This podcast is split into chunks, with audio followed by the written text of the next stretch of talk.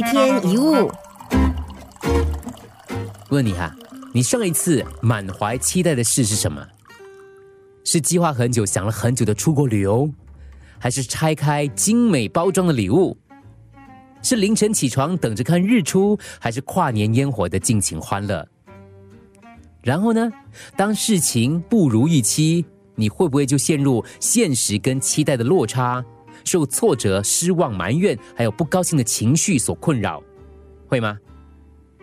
假如你在公司卖命工作，你相信年终会领到一笔大红包，于是你从去年开始就猜这个金额是多少，一直猜猜猜，猜到这个时候你还没有拿到钱，你应该会非常生气，甚至可能想跳槽，或者已经跳槽了。你期待不同的节日，你的男朋友对你可以有点惊喜。等了一整天，对方冷冷淡淡，连句问候都没有。有时我们之所以痛苦，并不是因为坏事发生了，而是因为事情不是我们预期的一般。如果预期会赢得金牌，但是最后只拿到银牌，我就会失望受挫。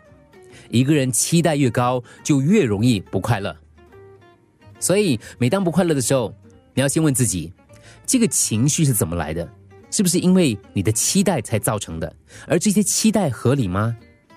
在关系上遇到问题的时候，你要问自己：是不是我预期对方应该做什么，应该怎么对我？我们越能察觉自己的期待，就越能看到问题的所在。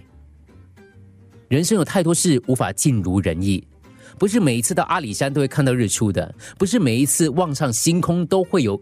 流星不是每一次相遇都会有好姻缘，不是每一次碰撞都会产生火花，不是每一个人你对他好，他就会对你好。我们要学着放下期待，放下就是应该是这个样子的这种概念，并不是不抱希望，而是不强求，不再操控你无法控制的人事物。我希望，可是我不执着；我期待，可是我不苛求。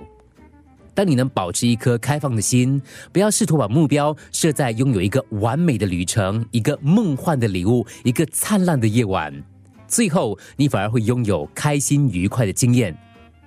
不强求则海阔天空，不抱期待反而处处都是惊喜。如果你硬要事情符合你的预期，那么只要不合你意，就会变成问题。你如果坦然接受任何当下发生的事。问题就不再是问题，而只是单纯的人生经验。一天一物。